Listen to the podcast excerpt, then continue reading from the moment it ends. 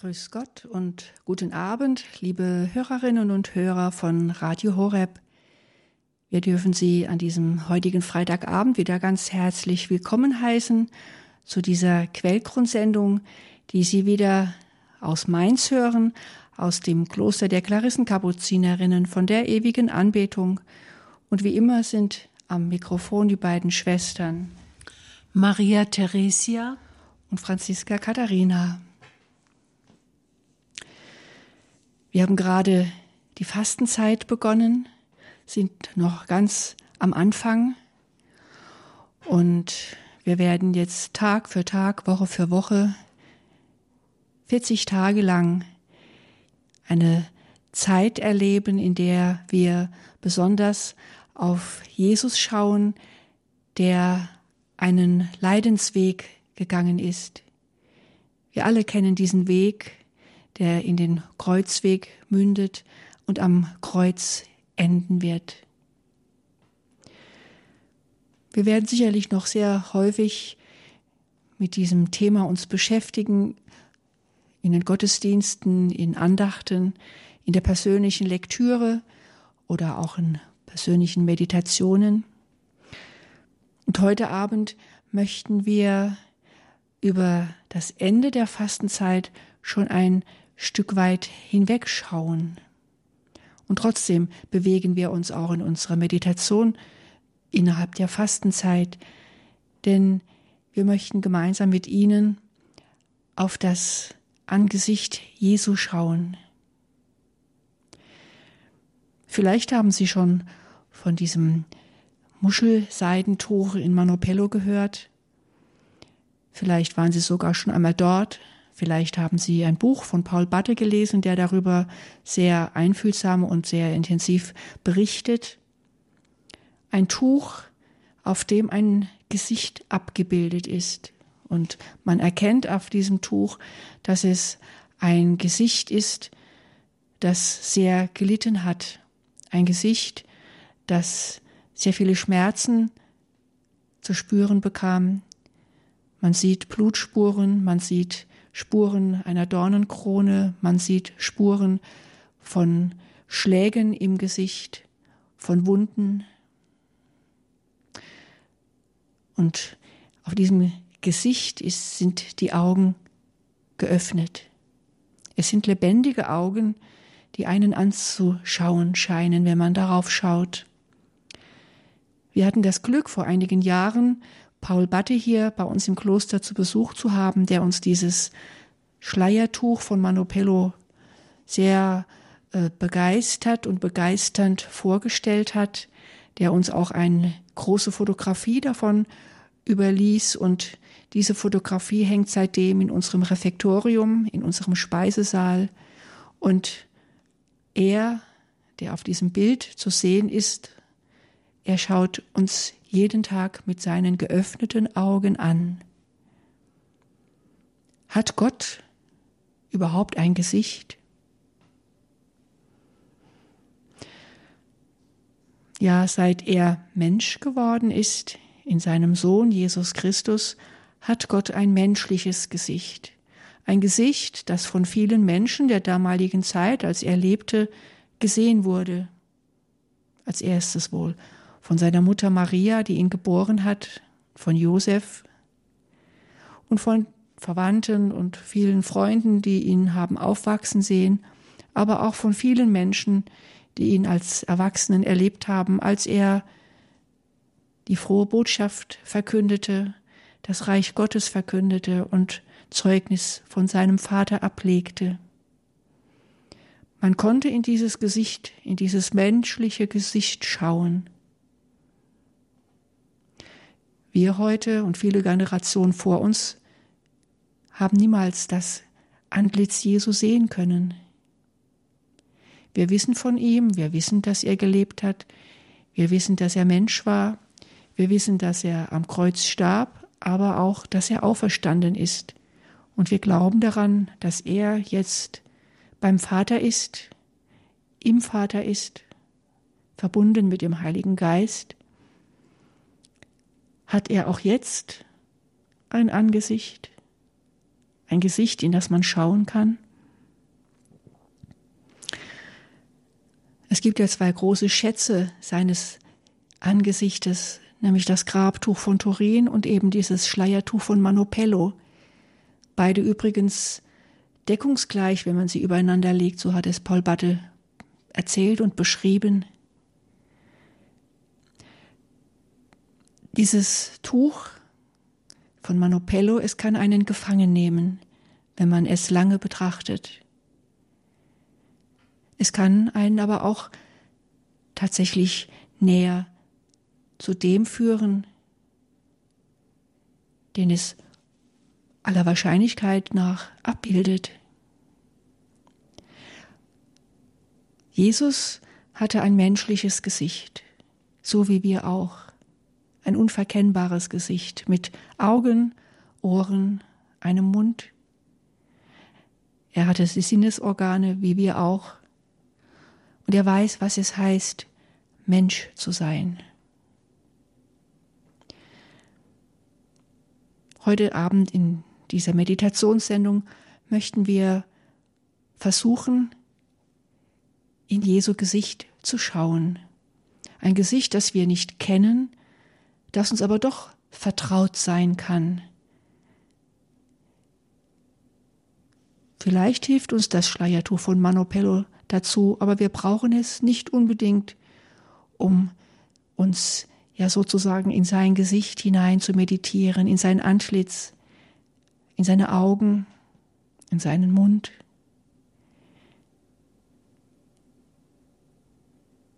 Gott möchte, dass wir uns ihm nahen. Und er schaut uns immerzu liebend an. Wir können seinen Blick erwidern und ihn liebend anschauen und das möchten wir heute Abend gemeinsam miteinander versuchen. Bleiben Sie dran, bleiben Sie am Radio. Wenn Sie mitschauen wollen in Gottes Angesicht. Aber zunächst hören wir erst einmal ein wenig Musik, um in die Stille und Ruhe zu finden.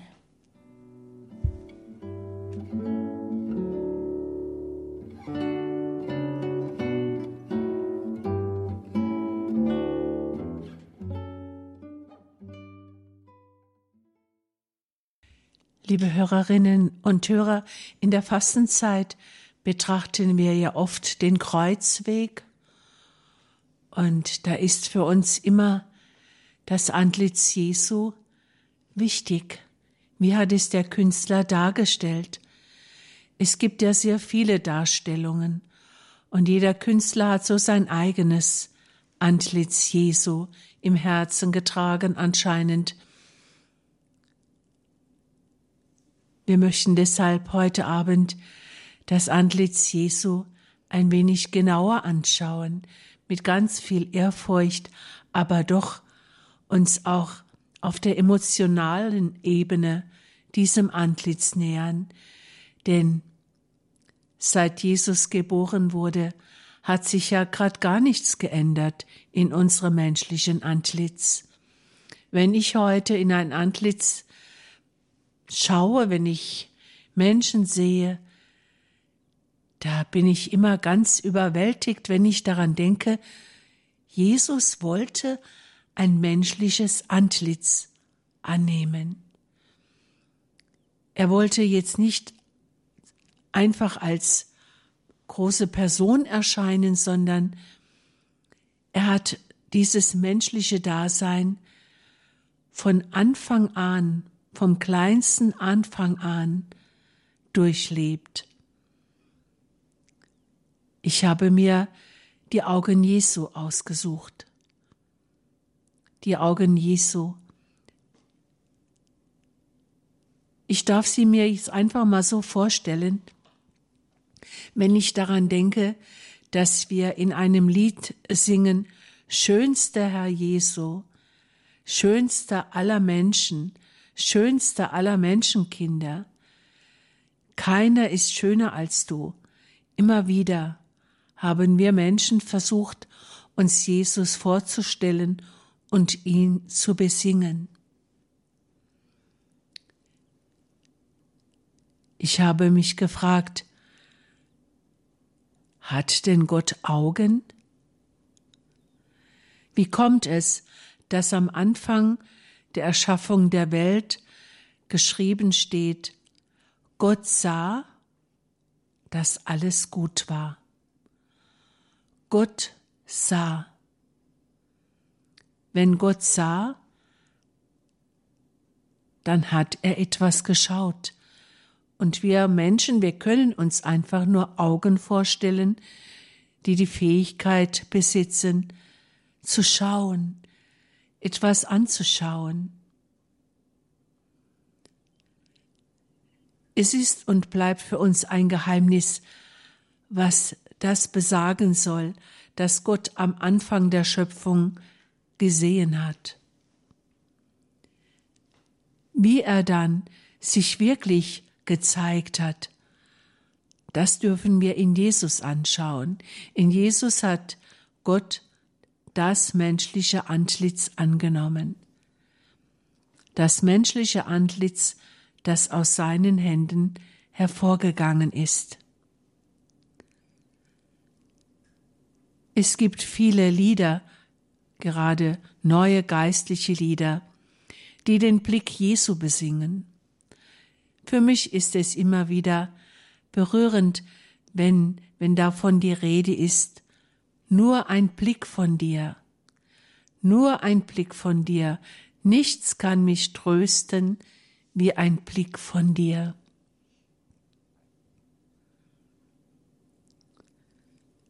Es gibt viele Menschen, die wirklich traurig sind, die wirklich am Boden zerstört sind.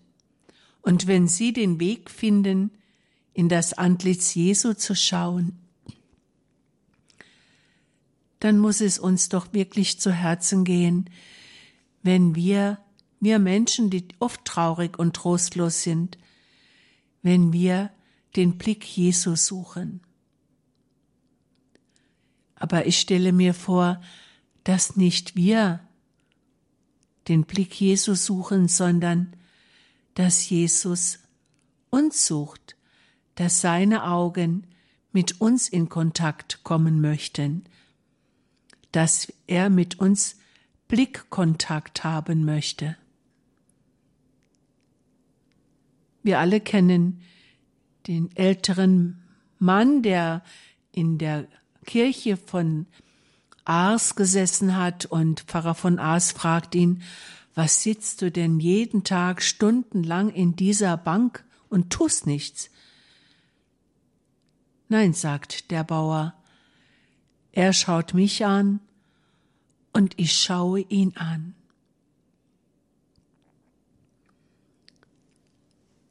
Diese Aussage drückt eine ganz tiefe Vertrautheit aus.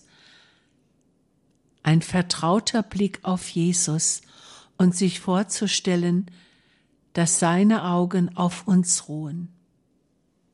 In der Heiligen Schrift ist ja immer wieder die Rede davon, das Auge des Herrn ruht auf allen, die ihn fürchten und ehren. Jesus, der seine Augen niemals von uns abwendet. Wir sind es eigentlich, die überall herumschauen, die alles andere sehen möchten, die neugierig dies und jenes betrachten wollen, aber nach dem Blick Jesu, da fragen sie doch sehr selten, und doch es ist der größte Trost eines Menschen, sich von Jesus angeschaut fühlen zu dürfen.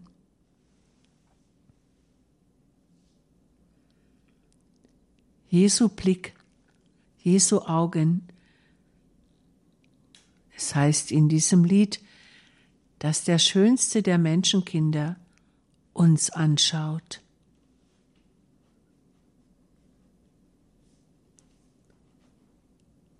Wie oft, wie oft machen wir Menschen die Erfahrung, dass wir bei Freunden, dass wir bei Liebenden doch immer wieder in die Augen schauen möchten.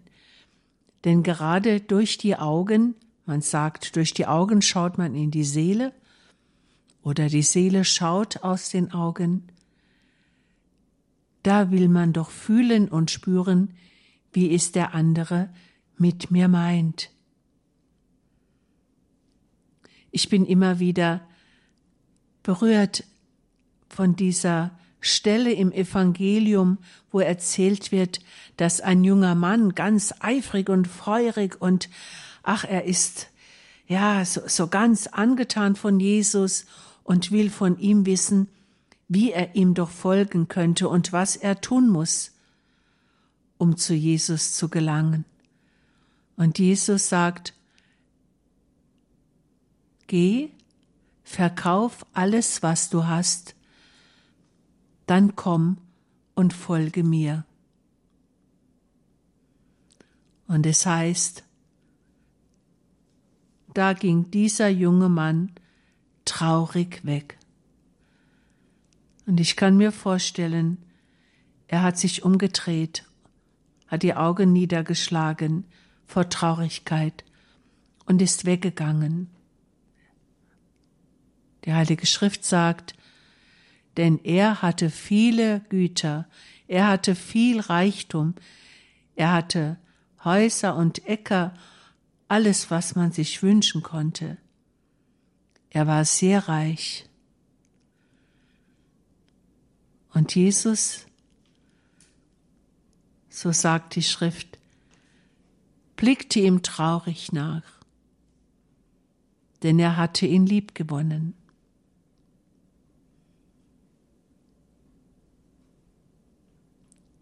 Wie gerne möchten wir, dass Jesus uns auch eben freundlich anblickt, dass er uns lieb gewinnt. Nichts kann mich trösten wie ein Blick von dir.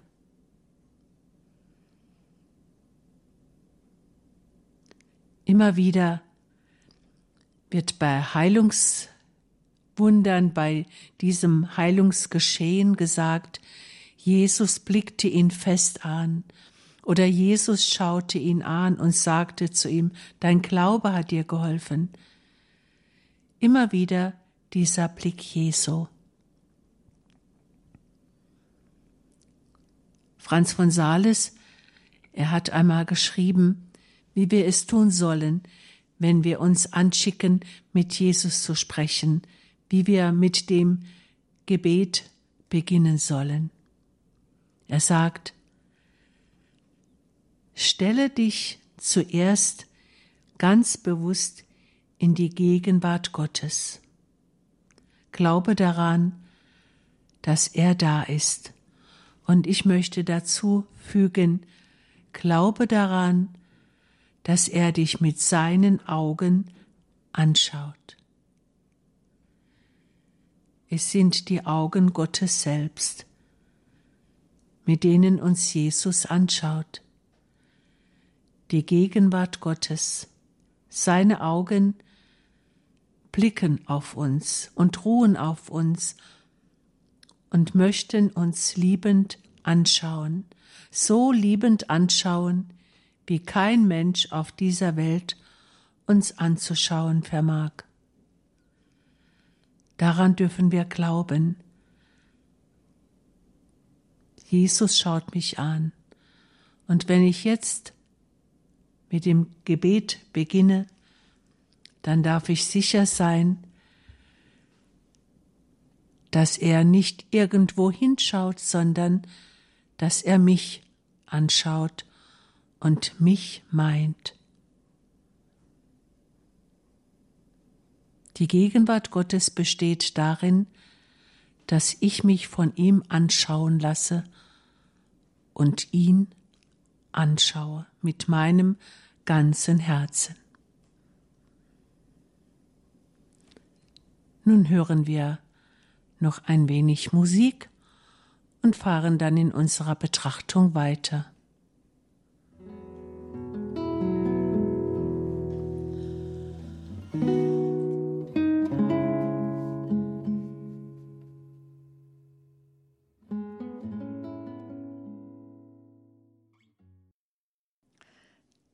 Gott hat ein Angesicht. Gott hat liebende Augen, mit denen er uns anschaut. Gott hatte ein menschliches Angesicht in seinem Sohn Jesus Christus angenommen. Und das Antlitz Jesu,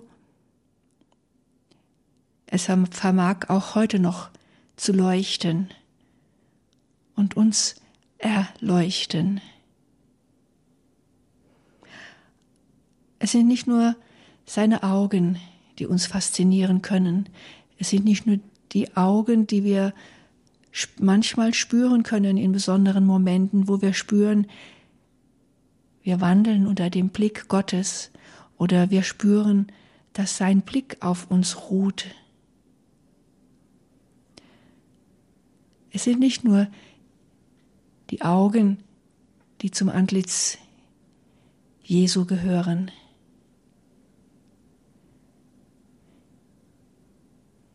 Wie ist das mit seinen Ohren? Ich habe einmal in der Bibel nachgeschaut, ob denn das Wort Ohren oder Ohr häufig vorkommt. Und ich habe entdeckt, dass es uns begegnet in der Heiligen Schrift vom ersten Buch der Heiligen Schrift, dem Buch Genesis, bis hin zum allerletzten Buch im Neuen Testament, nämlich der Offenbarung des Johannes.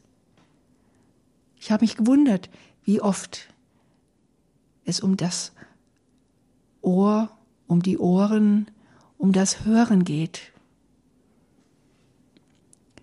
Wir beschäftigen uns sehr viel häufiger mit seinen Augenblicken. Aber eigentlich, wenn wir betende Menschen sind, wenn wir glaubende Menschen sind, dann gehen wir doch wie selbstverständlich davon aus, dass es da jemanden gibt, der uns hört, wenn wir beten. Wenn wir mit Gott sprechen, in welcher Form auch immer, mit Worten, schweigend oder singend und jubilierend oder klagend, wie auch immer, wenn wir mit Gott sprechen, dann gehen wir doch davon aus, dass er uns auch hört. Wir glauben daran, dass er uns hört und dass er auch unser Schweigen hört. Ja, Gott hat Ohren. Gott hört uns zu, wenn wir nach ihm rufen. Und mich hat eine Stelle ganz besonders angesprochen, als ich nach den Ohren im Alten Testament geschaut habe. Da wird von Salomo berichtet, dass er ja Gott einen Tempel gebaut hat und Salomo betet in diesem Tempel, ich zitiere, Lass jetzt, mein Gott, deine Augen offen sein und deine Ohren aufmerksam für das Gebet an diesem Ort. Das Gebet geht dann auch noch weiter, aber wichtig ist mir dieser eine Satz, den Salomo betet im Tempel, den er Gott gebaut hat. Lass jetzt deine Ohren aufmerksam für das Gebet an diesem Ort sein. Und kurze Zeit später, im nächsten Kapitel, des zweiten Buches der Chronik wird berichtet, wie Salomo in diesem, in diesem Tempel, den er gebaut hat, steht, als er fertig war, und er ihm erscheint Gott in der Nacht. Und Gott sagt zu Salomo, ich habe dein Gebet gehört. Und dann spricht er diesen Satz, meine Augen sollen jetzt für das Gebet an diesem Ort offen sein und meine Ohren sollen darauf achten. Wie betete Salomo vorher? Lass jetzt, mein Gott, deine Augen offen sein und deine Ohren aufmerksam für das Gebet an diesem Ort. Und nochmal, was sagt Gott in der Nacht zu Salomo? Er spricht, meine Augen sollen jetzt für das Gebet an diesem Ort offen sein und meine Ohren sollen darauf achten. Ich habe dein Gebet gehört. Und ähnliche Stellen begegnen uns häufiger in der Bibel im Alten Testament, vor allem wenn Gott sagt, ich habe dein Gebet gehört, ich habe dein Flehen gehört, ich habe dein, im Buch Numeri heißt es, ich habe gehört, wie du mir die Ohren voll geweint hast. Es ging darum, dass die Israeliten klagten, dass sie nicht mehr in Ägypten sind, wo sie das Fleisch zu essen bekamen und hier in der Wüste am Verhungern sind. Sie haben dem Herrn die Ohren voll geweint und Gott hat sie gehört und erhört. Er schickte ihnen, wie sie wissen, die Wachteln und gab ihnen zu essen. Gott hat offene Ohren. Und mich beeindruckt es immer wieder, wie oft wir in den, in den Psalmen, die wir Tag für Tag beten, wie oft wir gerade um offene Ohren Gottes bitten, wie wir darum beten, dass er sein Ohr uns zuwendet, dass er sein Ohr uns zuneigt, dass er auf unser Rufen achtet. In den Psalmen wird man gar nicht fertig damit, Gott um sein Ohr zu bitten. Zum Beispiel im Psalm 18 heißt es, In meiner Not rief ich zum Herrn und schrie zu meinem Gott. Er hörte aus seinem Tempel meine Stimme. Mein Hilfeschrei drang an seine Ohren. Gott kann seine Ohren nicht verschließen. Manche Menschen sagen, Gott hört mich nicht, er erhört mich nicht, ich habe schon so oft gefleht und gebetet um dieses oder jenes, aber er tut nichts, da passiert nichts. Das heißt nicht, dass Gott nicht hört. Und es heißt auch nicht, dass Gott nicht erhört. Aber er erhört vielleicht auf eine ganz andere Weise, wie wir es gar nicht erbeten haben oder wie es viel besser ist für uns, dass es so oder so eintritt und nicht, wie wir uns das vorgestellt haben. Nein, Gott verschließt seine Ohren nicht genauso wenig wie Jesus als Mensch in seinen Jahren hier auf der Erde sein Ohr verschlossen hat. Er hatte menschliche Ohren wie wir alle. Er wird als Neugeborenes auf die Stimme seiner Mutter gehört haben, wie das jeder Säugling tut. Er wird diese Stimme immer mehr geliebt haben, auch die Stimme von Josef, er wird auf die Geräusche seiner Umwelt geachtet und gehört haben. Er wird die Stimmen anderer Menschen gehört haben, während er aufwuchs. Und als er nach seiner Taufe am Jordan umherzog und predigte, hörte er auch auf die Menschen, die zu ihm kamen. Man hörte nicht nur ihm zu, und man hörte ihm sichtlich sehr gerne zu, denn es er versammelte immer wieder große Menschenmengen um sich, denen er vom Reich Gottes erzählte. Er hörte auch den Menschen zu, die zu ihm kamen, mit ihren Bitten, oft mit ihren Heilungsbitten. Wenn er beispielsweise bei den Heilungen auch Worte spricht wie Ephata oder mein Jüngling, ich sage dir, steh auf, dann ist doch, ist das etwas, was in das Ohr der Menschen eindringt, die geheilt werden möchten und die eine Wirkung erzielt haben. Die Worte Jesu, die von den Menschen gehört wurden, sie bewirkten etwas, eine Heilung, die sie sich gewünscht haben. Sogar bei einem Taubstummen, der gar nicht hören konnte, der aber nach der Begegnung mit Jesus wieder seine Ohren gebrauchen konnte. Jesus hörte auf das, was die Menschen ihm sagten. Und die Menschen hörten auf die Reden Jesu. Und viele bekehrten sich nach seinen Worten, weil seine Worte scheinbar, ich kann es mir nicht anders erklären, wirklich ihre Herzen erreicht haben. Es genügt nicht, einfach zu hören. Es genügt nicht, nur die Ohren zu öffnen, sondern es muss durch das Ohr auch ins Herz gehen. Das kennen wir alle oft. Man kann Menschen zuhören und es berührt einen überhaupt nicht und man weiß vielleicht gar nicht, was sie gesagt haben. Und das spüren die Menschen auch. Und umgekehrt, wenn man wirklich jemandem zugewandt ist und zuhört, dann fühlt sich jemand ernst genommen, dann kann man jemanden auch ohne viele Worte zu verstehen geben, du bist angenommen, ich höre dir wirklich zu, deine Worte gehen mir zu Herzen.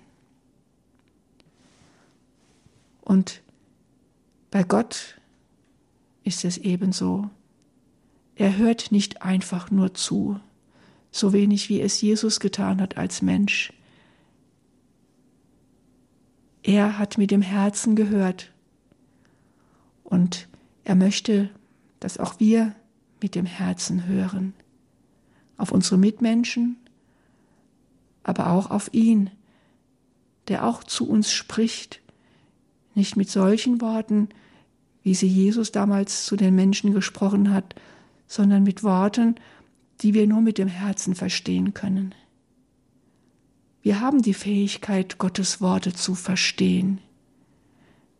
Wir müssen hinhören, unsere Ohren öffnen und auch um den Heiligen Geist bitten, damit er uns hilft zu verstehen, dass er uns hilft, unsere Ohren so zu gebrauchen, dass wir mit dem Herzen hören und uns zu Gott hinkehren, ja oftmals umkehren, wieder zurück zu ihm. Gott hat liebende Augen, Gott hat offene Ohren. Wir hören nur noch einmal ein wenig Musik und wollen dann weiter auf das Antlitz Jesu schauen.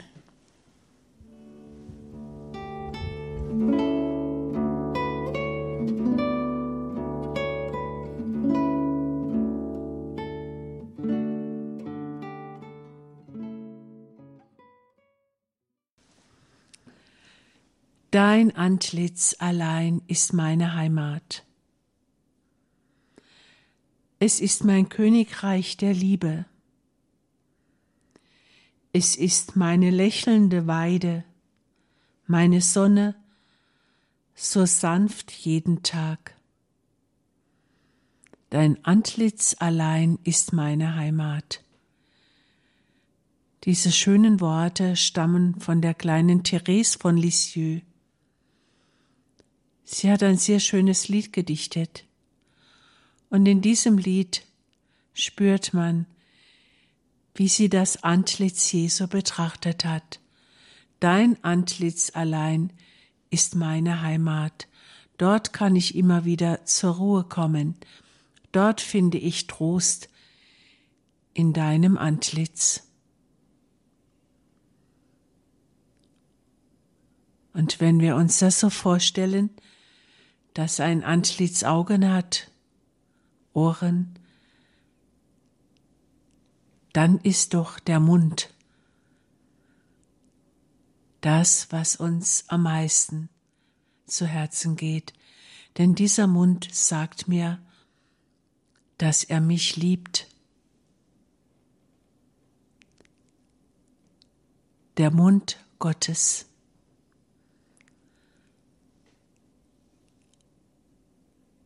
Wir sind immer wieder in Gefahr, etwas zu sagen, was nicht gut ist. Aber der Mund Jesu, er spricht immer nur Gutes. Sprich nur ein Wort, dann wird meine Seele gesund.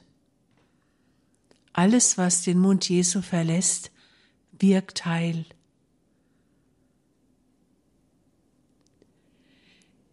Mir ist eingefallen, dass von diesem Mund Gottes, genauso wie von seinen Augen, gleich am ersten Tag der Schöpfung die Rede ist. Er sah und alles war gut. Und dann, ein wenig später heißt es, er ruft, Adam, wo bist du? Der Mund Gottes tut sich auf und ruft seinen Menschen, seinen Menschen, seinen Lieblingsmenschen, den er gerade geschaffen hat. Er muss ihn rufen, weil er ihn nicht mehr sieht, weil Adam sich versteckt hat. Adam, wo bist du? Und dieser Ruf Gottes geht durch alle Jahrhunderte. Mensch, wo bist du? Warum läufst du mir immer wieder weg? Gottes Mund, der immer wieder unsere Namen ruft. Gott kennt unsere Namen und er ruft uns bei unserem Namen. In der Offenbarung des Johannes, da heißt es, dass jeder Mensch einen neuen Namen bekommt, den nur der Mund des Herrn kennt. Der Mund des Herrn kennt meinen Namen. Und er ruft mich er meint mich. Der Mund Jesu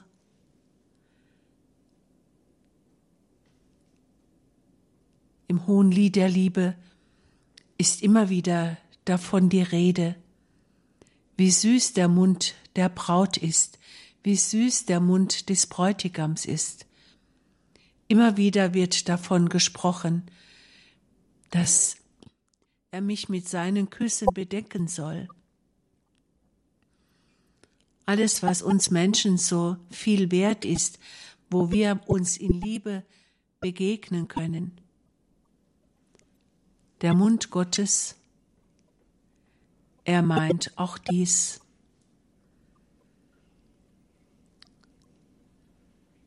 Die heilige Hildegard von Bingen, sie beschreibt wie der Mund Gottes die Seele küsst, wenn sie auf die Erde geschickt wird.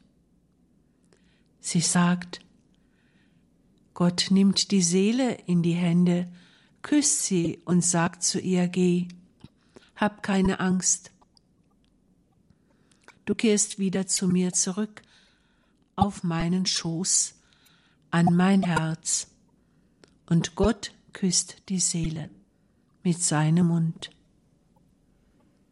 Liebe Hörerinnen und Hörer, warum sollen wir nicht auch auf der emotionalen Ebene ein wenig über das Antlitz Jesu, über das Antlitz Gottes nachdenken dürfen? Alles ist durch ihn geworden.